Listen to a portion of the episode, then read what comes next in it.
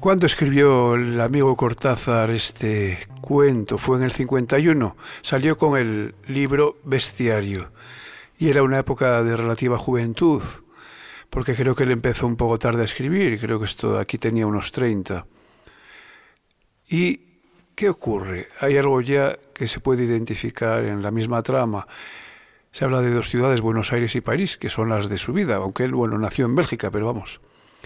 Él está en Buenos Aires y cuando escriben es esto, ya sabe que va a ir a París o ya está en París. Hay ahí un desnivel, un jet lag. Eh, de hecho lo escribe en Buenos Aires, pero ya sabe que se va a ir y sabe que probablemente será para siempre, como le ha ocurrido a otros tales que mm, Jodorowsky, César Vallejo y tantos. Bueno, él formará parte del boom. Sabe que hay muchos compatriotas que se fueron a París, no solo escritores. Pero bueno, él se va en medio de la, decepción que para él supone eh, Perón, la llegada al, gobierno de Juan Domingo Perón. Luego las decepciones irán, no hace falta que lo explique. Esto si estamos hablando del 50, imaginaos ya lo que ocurre posteriormente, porque yo creo que hay una deriva política, aunque no entiendo de la historia argentina. Pero vamos, si eh, en los 50 está Juan Domingo Perón y decepciona a gente como Borges, como Cortázar, pero a Cortázar a tal punto de que parece que le da una depresión eh, y no quiere saber más. Y luego ocurre lo que sabemos, pero muchos intelectuales, claro, los intelectuales en primer lugar son los que van a pagar, cuidado. O sea que ya sabemos que cuando llegan las dictaduras totalitarias, los primeros que pagan son los maestros los que piensan libremente, los que tienen un alto sentido ético, un sentido de la igualdad. El mismo Bolaño se tuvo que ir de Chile, pero además porque él había vuelto. Y cuando volvió, según cuenta él, es cuando tiene la gran suerte, entre comillas, de que se da el golpe de Pinochet. Es una época triste, pero da esa maravilla de literatura del boom, la flor del mal, si queremos una flor de loto salida del lodazal militarista. Bien, por tanto, del 49-50 este cuento, eh, Rayuela, su obra más conocida y más extensa, su obra magna, sería del 63, y la otra que hemos visto del 59, El perseguidor, que para él supone ya un cambio, un punto de inflexión. Dice él que porque deja lo fantástico para centrarse más en el hombre en sí mismo, además, dice él. Entonces está lejos de estar afirmado como profesional. Ello, claro, más lo sumado a esta nueva mudanza definitiva que tendrá que hacer, pues le deja en un estado de zozobra. De acuerdo, esta zozobra le puede causar náuseas y estas náuseas vómitos. Y esos vómitos, pues conejitos blancos. Claro, si es que, vamos, más fácil. Claro, hombre, ¿qué son los folios? Pues, ¿de qué color tienen? Pues blancos. ¿Será una metáfora de la creatividad, como han dicho por ahí? Bueno, no lo sé. Yo creo que más bien encierra varias líneas. El conejito blanco, pero bueno, vamos a volver a la línea que habíamos dejado, que es la de su momento biográfico. Y luego, eh, vale, está bien hablar también de cuál es la característica vital, eh, actitud de Cortázar, que ya sabemos que es de apertura, que otros dirían de rebeldía, porque claro, se ubica en posiciones favorables a la izquierda libertaria, pero vamos, yo más bien lo vería como una apertura, ¿no? Claro, lo que otros cierran, otros lo quieren abrir. Y al abrirlo, se abren y al abrirse les puede caer una buena. Pero no quiero dar ideas. Eh, digamos que digamos que era anticonvencional, como el surrealismo, al que se acoge de manera clara, abnegada, si se puede ser abnegado siendo surrealista, y constante.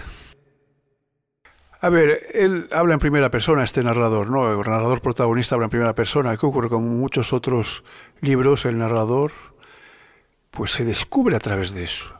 Él cree que habla de lo de fuera, de la realidad, de lo que le pasa, pero nosotros somos otra mirada y podemos juzgarlo a través de lo que dice. El autor, el verdadero, es decir, el que está por encima de este eh, narrador, que es Julio Cortázar, supuestamente, pues eh, nos da una información por encima de lo que él quiere decir. ¿Qué ocurre? Ya os puedo decir yo, sin miedo a equivocarme, que hay una crítica del propio, de este narrador a través de sus propias palabras, porque es un narrador que está perdido en lo consuetudinario. Es decir, él, eh, claro, no hay que creer que es Cortázar el que piensa que mm, hay mover de aquí un vaso eh, para romper el orden que había dejado esa mujer, me hace pensar, me hace sentir como si se rompieran todos los contrabajos de la orquesta, etcétera, etcétera. Claro, no. Ahí lo que hace Cortázar es está criticando eh, el pensamiento de un posible personaje. Y luego le hace hablar, pero obviamente eso no quiere decir que Cortázar tenga razón. Él interpreta, obviamente a espaldas de este narrador. A la luz de estos datos, lo primero que tenemos que concluir es que este narrador no está mm, siendo ensalzado, es decir, tú al leerlo no puedes pensar que este narrador, te, claro, pero cuidado, lo, hay lo complejo, lo matizado, lo sofisticado es que a pesar de ello, tú también te vas a identificar a pesar de con él. El mismo Cortázar se identifica de alguna manera, no es que se identifique, pero eh, empatiza de alguna manera, ¿no? Porque claro, entra dentro de él. Y al mismo tiempo, supongo que le causa náuseas. Claro, desde ese punto de vista sería el conejito blanco ese cuento. Él lo vomita porque tiene que entrar en la piel de alguien que profundamente le produce repelús. Bueno, eso es simplemente una divagación que me ha salido. Lo cierto es que el narrador se ahoga en un orden social que lo fagocita. Eso está claro, ¿no? Él querría tener su espacio, pero no puede porque va de casa en casa y entra en espacios de otros, en, costumbres de otros, en universos perfectamente establecidos. Ahí sí que podríamos ver eh, eh, el desahogo de Cortázar, porque, como hemos dicho, está en un momento vital en que no sabe dónde hacer descansar sus huesos. Es decir, lo que dije antes de jet era una metáfora, pero que se queda, era insuficiente, porque no te entra una angustia vital cuando no sabes qué va a ser de ti, obviamente, y dónde vas a acabar digamos que es un salto al vacío, irse de París a, de Nuevos Aires a París sin oficio ni beneficio, con la traducción, allí se tuvo que buscar la vida y por suerte pronto, pronto empezó a encontrar un lugar. Él querría tener su espacio, pero no puede porque va de casa en casa y entra en espacios de otros, en, costumbres de otros, en universos perfectamente establecidos, anaqueles, cajones, ascensores. Daos cuenta aquí ya que tenemos una serie importante de elementos repetidos en la obra de Cortázar. El ascensor, ¿os acordáis? En este cuento. Y el metro en el cuento del perseguidor. ¿Qué son tanto el ascensor como el metro? Son cápsulas que se mueven, se puede decir que al infinito, en la misma línea. No rompen esa línea el artista, no solo él, sino muchos otros, por ejemplo, Gainsbourg, Le Poinçonneur de Lilas, esa canción que es el, como decir, el cobrador de, de la línea de lilas en París. Poinçonneur quiere decir que hace agujeros, ¿no? El agujereador. Y a partir de ahí él inventa. De hecho, coincide que también el protagonista, el que sufre esa situación de cerrazón del metro, es el narrador. Esa angostura espacial en la que vive, le hace viajar a mundos, universos de confetis y de carnavales, cosa que obviamente no es en absoluto una tontería. Y eh, Cortázar decía en, el perseguidor, en boca del genio loco o el chamán eh, Johnny Carter, que en ese metro el tiempo se podía, a través de su mente, claro, se podía dilatar hasta lo imposible. ¿Y aquí qué ocurre? Eh, pero además era en unas estaciones determinadas, cuidado. Igual que en Gainsbourg dice Lelila, o sea, unas determinadas estaciones de metro y no otras. También en este cuento se trata del espacio entre el primero y el segundo piso. Es como si ocurriera eh, el milagro, la aparición, la epifanía, la transmutación o la pesadilla en una parte determinada de esa línea, ¿no?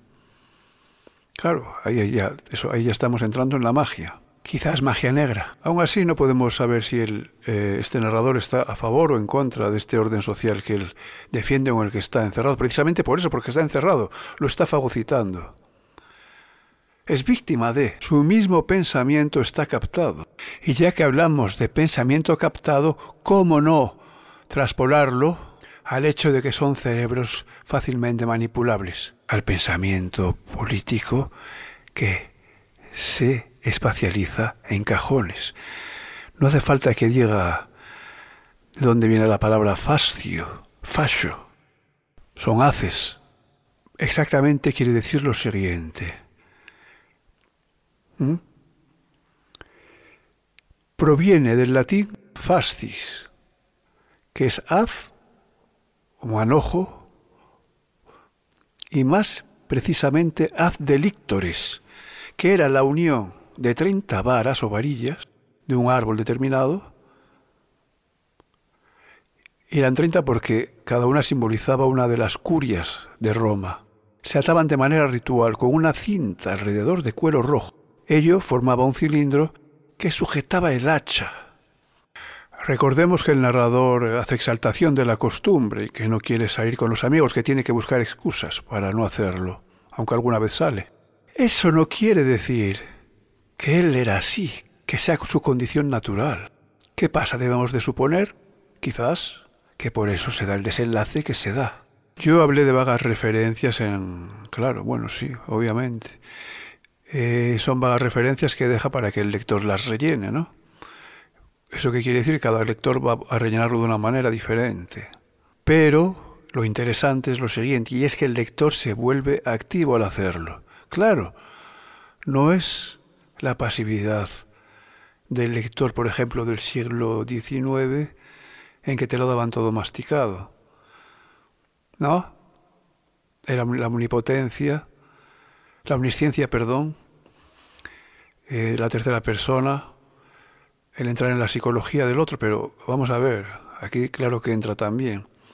Lo único que bueno, al dejarlo tan abierto, precisamente el lector entra a formar parte de esta actividad creadora.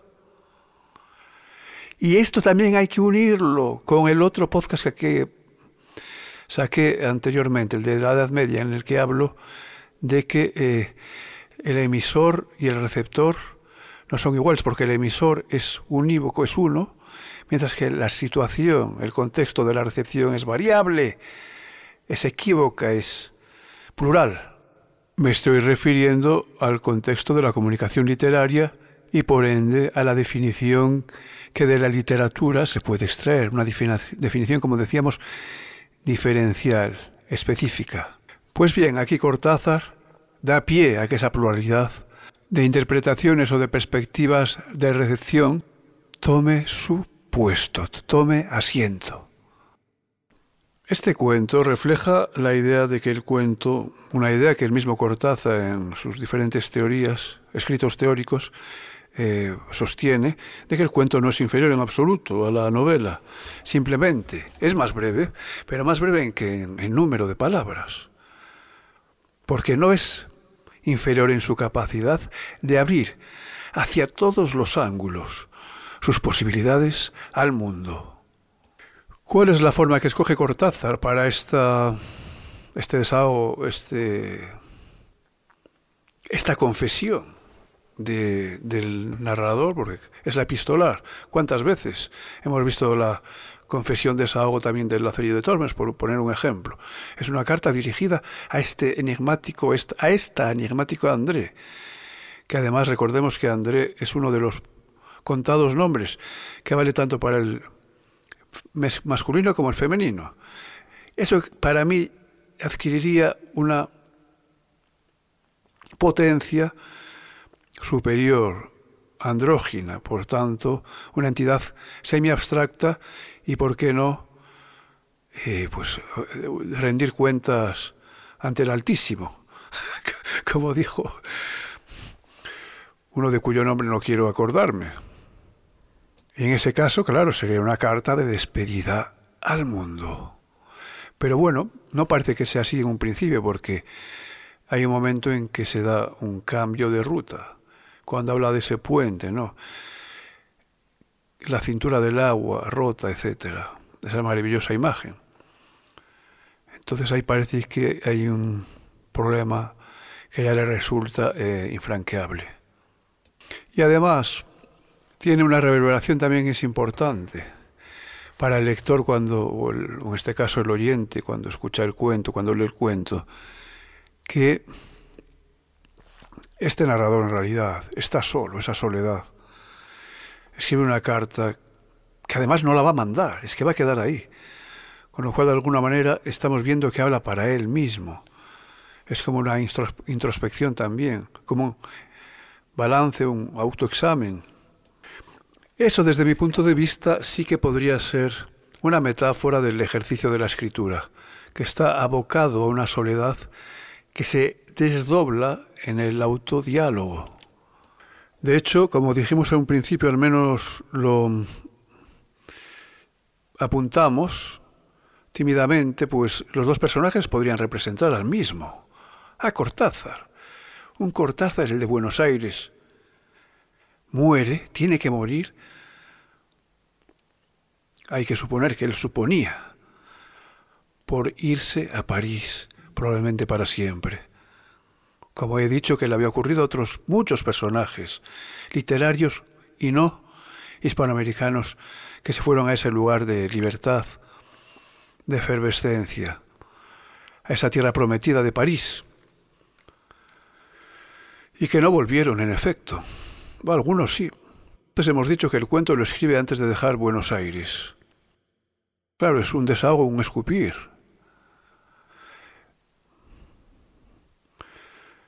Es terapéutico de alguna manera, ¿verdad? Y ahí, si hablamos de lo terapéutico, ¿de qué tenemos que hablar? Ya hemos tocado confesión, pues confesión más terapia, ¿qué tenemos? El psicoanálisis, señores. Y decimos que el mismo Cortázar es el que se desahoga porque a través de eh, la boca del narrador el mismo narrador se, se desahoga, deja por un momentáneamente esa visión eh, cartesiana para soltar frases surrealistas en las cuales se vuelve niño, se libera. Por ejemplo, cuando dice, esta carta se la envío a causa de los conejitos y porque me gusta escribir cartas y tal vez porque llueve. Ahí se libera no solo el narrador, sino Cortázar. Se podría leer este cuento, lo escribo por hay otra línea para mí, bueno, y seguramente no es solo para mí, porque ya he leído por ahí que otros habían visto. Eh, hay un espacio ajeno en el que está viviendo este, claro, y es existencial. Eso es existencialismo, el teatro existencial, ese espacio abstracto casi, eh, eh, sofocante igual que aquí, ¿no?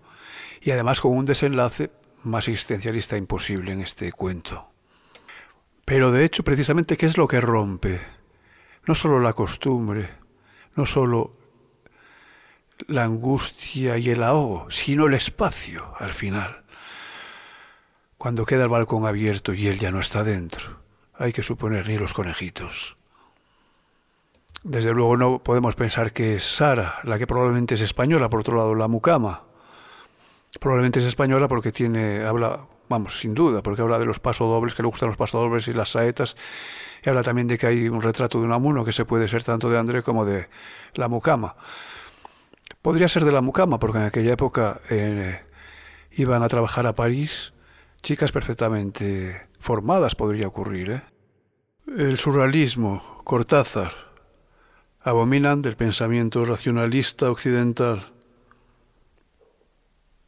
Hay varias formas, como he dicho, en que el yo se libera en el cuento, que se vuelve niño, pero constantemente eh, hay incursiones de la magia de la realidad, porque el surrealismo considera que la realidad creada por la convención no es realidad. Por eso habla de surrealidad, sobre realidad, que en realidad sería realidad verdadera. ¿Vale? Y para mí esto no es un cuento exactamente fantástico, porque a pesar de que adscriben a Silvino Campo, a Cortázar y a otros, incluso a Borges, cada uno con sus propias características, eh, y probablemente Casares también, en el fantástico Río Platense, bueno, tiene pequeños elementos fantásticos, pero para mí no es fantástico, sino surrealista. Por cuanto desvela la realidad escondida detrás de las máscaras que les pone, que le pone toda convención, el convencionalismo, el racionalismo, lo bien pensante. Yo no estoy de acuerdo en tanto con esta etiqueta del fantástico. De hecho, tampoco los escritores lo estaban. Ellos se rebelaban contra ello, pero le pusieron el marchamo, quizás porque quedaba bonito. Y aquí entramos también en lo que decíamos en el podcast de la Edad Media. ¿Por qué los marchamos? ¿Por qué dan vuelta para luego además poner los marchamos absurdos? O si no son absurdos, no son los ideales. No son absurdos en el sentido de que sí que hay fantástico. Y de hecho también el fantástico lo que hace es abrir también un poco la perspectiva, ¿no? Se abre el campo de acción. Enriquece, claro que sí pero no tiene que hacer perder de vista el verdadero objetivo y el verdadero tema. Para acabar, decir que lo de los conejitos no sabría concretarlo y mejor así además, pero sí que seguro que usar mm, animales blancos lo tenemos en varias obras, o animales o, o flora blanca. Tenemos una obra de Madrid en que hay una gran rosa blanca en un puente, en un crepúsculo mágico, y que está atravesado ese puente por el típico hombre del bombín, visto de espaldas, que representa, obviamente, ¿qué va a representar? La rutina, el suicidio de este, de este, de este cuento. Porque claro, es la negación del ser, de la libertad, de los colores. Eh, y también tenemos en Fellini, por ejemplo, muchas veces el caballo blanco, el unicornio, que aparece siempre de manera positiva, eh, para dar libertad, para dar poesía, para dar esperanza en la estrada de Fellini, la estrada en que Giulietta Massina o Gelsomina en la obra. Ha sido abandonada y está sentada en una acera, en, un, en las afueras los desmontes, bueno, desmontes en el caso no, pero para que se entienda, en las afueras de un pueblo perdido de la posguerra italiana, es abandonada, se ha ido Zampanó con el carro, ella, la pobre Flor, se queda llorando. Va pasando el tiempo y Fellini supongo que lo hace pues con los fundidos o algo así. Y de repente pasa en la noche ante sus ojos un gran caballo blanco también hay niños por ahí dando vueltas. Quizás le viene la sonrisa, como ocurre al final de la otra obra, que sería Las noches de Caviria. También con Julieta Massin haciendo un papel estelar, a menudo con su rostro en primer plano. Lo cierto es que el personaje eh, y también el ambiente en que vive tiene una serie de marcas que el autor le les confiere. Yo el personaje lo vería, como hemos dicho, en alguien con falta de autenticidad, inauténtico, porque está como encerrado en una falta de libertad en la cual él mismo se ha perdido, ¿no? Eh, es decir, sería como la banalidad de los seres grises que llevan dentro el mal, pero cuidado, el mal que tiene un aspecto estético también, no solo ético. sino que van de la mano una cosa con la otra. Se podría hablar de la banalidad del mal famosa. Estos seres eh, anónimos casi, o que pasan desapercibidos, pero que llevan en sí el germen de la catástrofe. Y eh, hay, hay, una atmósfera, una caracterización no solo del personaje, sino también del ambiente. El ambiente ya da las pinceladas en un principio, y estas pinceladas, cuidado, y este personaje, no son solo de este cuento. A este respecto hay que decir que hay una serie de escritores que son comúnmente inscritos en la literatura fantástica rioplatense. Y está reconocido por los críticos que lo que intentan no es tanto pues dar una idea de ciencia ficción, de fantasía, sino al contrario, como he dicho antes, de mostrar la realidad o aspectos ocultos de la misma. Entonces lo fantástico, eh, ellos cogen en efecto a, menudo pues eh, pivotes o resortes, recursos fantásticos tradicionales, pero los usan de otra manera, en otro contexto y con otros objetivos. Es muy importante la caracterización de los objetos de la casa. Eso es fundamental. A menudo vamos a encontrar tanto en este cuento como en otros de Silvina Ocampo este tipo de personaje y el mismo tipo de objetos. Y los objetos yo los he caracterizado personalmente, no lo he leído en nadie. Y sería así. Lo primero, los espacios no son los castillos eh, góticos, sino simplemente una plaza, una casa, un piso, como en este caso, ¿no? Y cuanto más vulgar, cuanto más común, mejor. Entonces entramos en el terror de lo menudo, de lo anónimo, de lo desapercibido. El espejo aparece a menudo, ya aparecía en la literatura fantástica tradicional y aquí aparece pero con un sentido más existencialista. Cuando digo aquí, no solo en este cuento, sino en la obra de estos autores.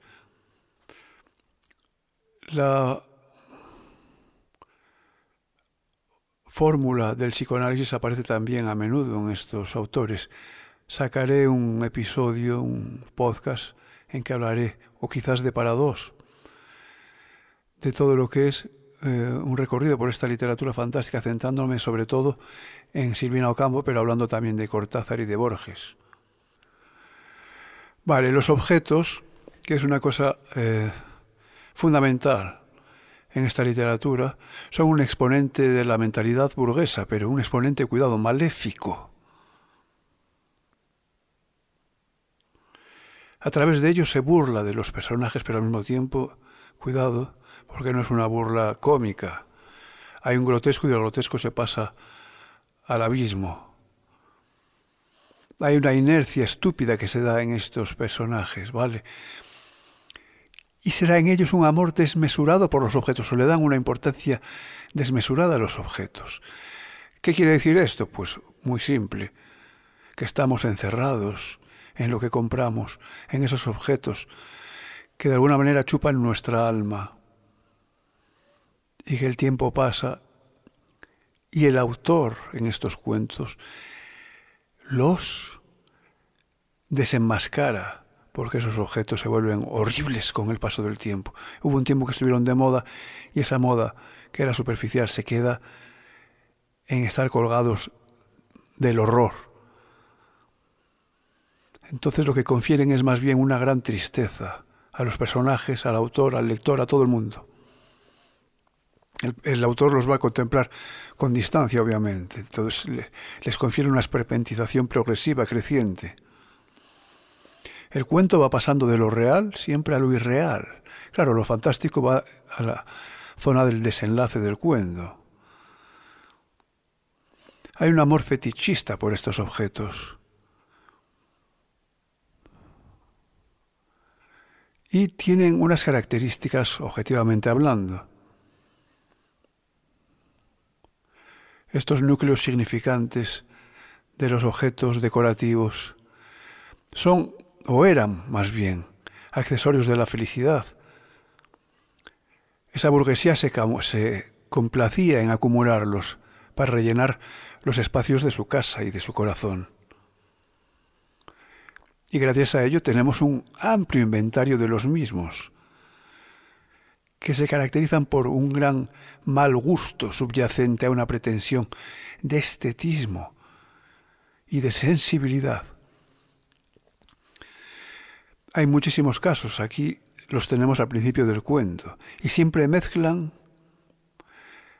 eh, la unión entre la naturaleza libre, una naturaleza que está encerrada por materiales como el cristal o mármol, entonces de la ligereza pasa a lo pesado, del movimiento a eh, la momificación. Están encerrados, empalados, si queremos. El autor los ve descontextualizados por el paso del tiempo y además les vacía de contenido y de sentido. Se vuelven entes absurdos, ridículos, grotescos. Silvina Ocampo, en particular, es una gran maestra en estas series de objetos tremebundos de apariencia banal, que es como la banalidad del mal, como ya hemos dicho. Eh, y entonces incluso llega a hacer un cuento titulado Los objetos. En fin, evidentemente os eh, impelo a que lo busquéis, Los objetos de Silvina Ocampo, que estaba en el libro La furia y otros cuentos.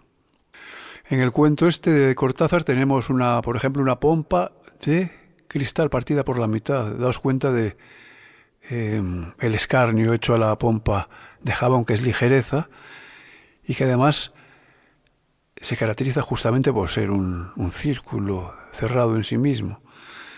Por eso eh, flota.